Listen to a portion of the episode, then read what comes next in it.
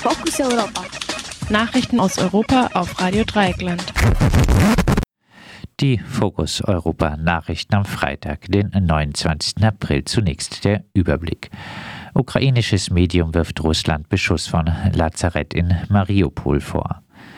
Russland hat Gewinn aus Brennstofflieferungen seit Kriegsbeginn verdoppelt.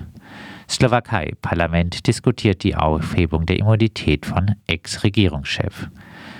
Zunehmende digitale Gewalt gegen Frauen. Extreme Hitzewelle im Frühjahr in Indien und Pakistan. Und nun zu den Themen im Einzelnen. Ukrainisches Medium wirft Russland Beschuss von Lazarett in Mariupol vor. Nach einem Bericht der Ukrainska Pravda wurde ein Lazarett im Stahlwerk Azovstal in Mariupol von der russischen Armee beschossen. Dabei soll ein Soldat getötet und etwa 100 verletzt worden sein. In dem Lazarett werden nach ukrainischen Angaben etwa 500 verwundete Soldaten versorgt. Sie gehören zum Teil dem aus einem rechtsradikalen Kampfverband hervorgegangenen Azov-Bataillon an, das in Putins Propaganda eine große Rolle spielt. Daneben befinden sich in dem Stahlwerk auch normale Marineinfanteristen und eine größere Zahl Zivilisten, insbesondere Frauen und Kinder. Nach dem Besuch von UN-Generalsekretär Guterres in Moskau teilte die UNO mit, Putin habe die Beteiligung des Internationalen Roten Kreuzes bei der Evangelisation Evakuierung des Stahlwerks zugestimmt. Un unklar blieb, ob die Zivilpersonen frei wählen können, ob sie in die Ukraine oder nach Russland evakuiert werden, wie Guterres es gefordert hatte.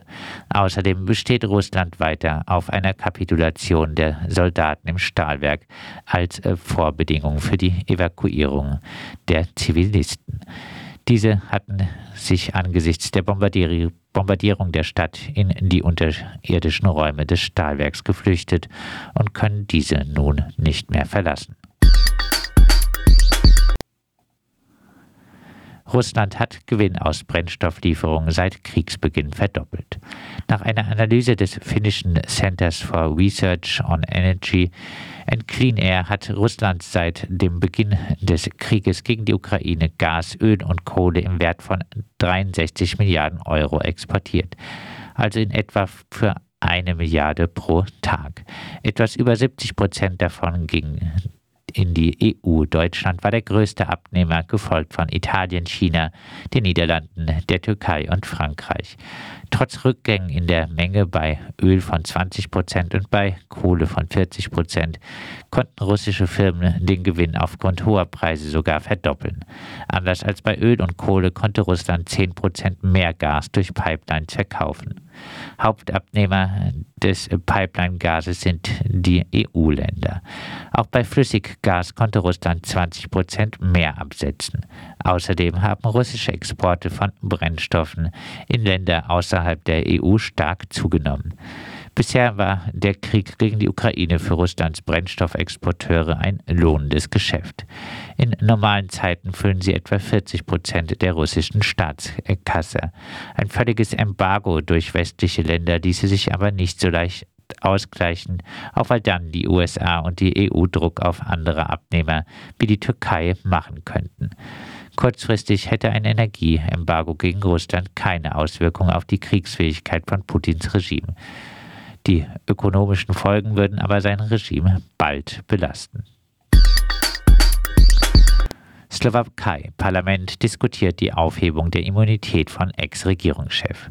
Am Donnerstag hat im Parlament in Bratislava eine Debatte über die Aufhebung der Immunität des dreimaligen Regierungschefs Robert Fico begonnen. Fico musste im Jahr 2018 zurücktreten, nachdem es offenkundig geworden war, dass die Sicherheitsbehörden in den Mord an dem Investigativjournalisten Jan Kuciak und seiner Verlobten Martina Kusnirova verwickelt waren bzw. die Aufklärung sabotiert hatten. Kuciak hatte sich auf Recherchen zu Korruption und Steuerhinterziehung spezialisiert. Dabei stieß er auf Mafia-Beziehungen der persönlichen Assistentin des damaligen Ministerpräsidenten Fico. Diesem wird nun auch vorgeworfen, die Behörden zur Diskreditierung politischer Gegner in Missbrauch zu haben. In diesem Sinne soll er eine kriminelle Vereinigung angeführt haben. Wegen der Gefahr der Verdunkelung und Beeinflussung von Zeugen wollen die Ermittlungsbehörden nun seine Untersuchungshaft beantragen, wozu das Parlament seine Immunität aufheben müsste. Der entsprechende Ausschuss hat dies bereits befürwortet. Eine endgültige Entscheidung wird nächste Woche erwartet. Der Sozialdemokrat Fico sieht sich als das Opfer eines politischen Rachefeldzugs mit dem Ziel, die jetzige Opposition mundtot zu machen. Einige hundert Anhängerinnen seiner Partei protestierten gestern vor dem Parlament. Zunehmende digitale Gewalt gegen Frauen. Bereits der Gleichstellungsbericht der alten Bundesregierung, vorgestellt im Juni 2021, hatte sich mit der digitalen Gewalt gegen Frauen befasst, die insbesondere von Ex-Partnern ausgeübt wird. Dazu gehören Nötigung, Stalking und das Veröffentlichen von Fotos ohne Einwilligung. In einem gestern veröffentlichten Interview mit netzpolitik.org umreißt Jenny Kerstin Bauer vom Bundesverband Frauenberatungsstellen und Frauennotrufe das wachsende Problem. Bauer definiert digitale Gewalt als den Versuch einer gewaltausübenden Person über das Internet Macht und Kontrolle auszuüben. Das Ziel sei es, der betroffenen Frau irgendwie zu schaden und Abhängigkeiten herzustellen. Meistens sei der Täter der betroffenen Frau bekannt. Als Folge können Angstzustände, Schlafstörungen und auch Depressionen auftreten. Der Gedanke, was er als nächstes machen wird, lässt Opfer häufig nicht mehr los. Dazu kommen eventuell finanzielle Schäden und Rufschädigungen. Mit der Digitalisierung des Lebens würden sich auch die Gewalt zunehmend ins Internet verlagern. Hinweise auf Beratungsstellen finden die Betroffenen unter frauen-gegen-gewalt.de. Beratungsstellen können auch aufgesucht werden, wenn die Betroffene eine Freundin ist. Wichtig sei es, dass Betroffene lernen, wie sie auf einfache Weise Beweise für die ausgeübte digitale Gewalt sichern können. Nach Bauer sollte man sich aber nicht ausschließlich auf die Möglichkeit der individuell Betroffenen konzentrieren. In erster Linie müssten wir in einer Gesellschaft leben, in der geschlechtsspezifische Gewalt einfach nicht mehr okay ist und in der die Täter Verantwortung für ihr eigenes Handeln übernehmen, sagt Jenny Kerstin Bauer im Interview mit netzpolitik.org. Extreme Hitzewelle im Frühjahr in Indien und Pakistan.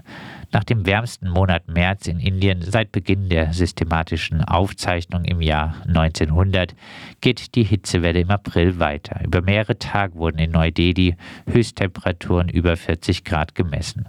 Auch die Nächte kühlen mit Temperaturen um die 30 Grad nicht wirklich ab. Am Donnerstag erreichte das Thermometer 43,5 Grad und für Sonntag wird eine Höchsttemperatur von 44 Grad erwartet. Allerdings äh, liegt der Allzeitrekord für Delhi bei 48 äh, Grad gemessen Ende Mai 1998. Im Juni kühlt das Wetter normalerweise aufgrund des Monsunregens etwas ab. Ungewöhnlich ist der frühe Start der Hitzewelle. Erwartete Sandstürme könnten das Leben in der indischen Hauptstadt noch unerträglicher machen.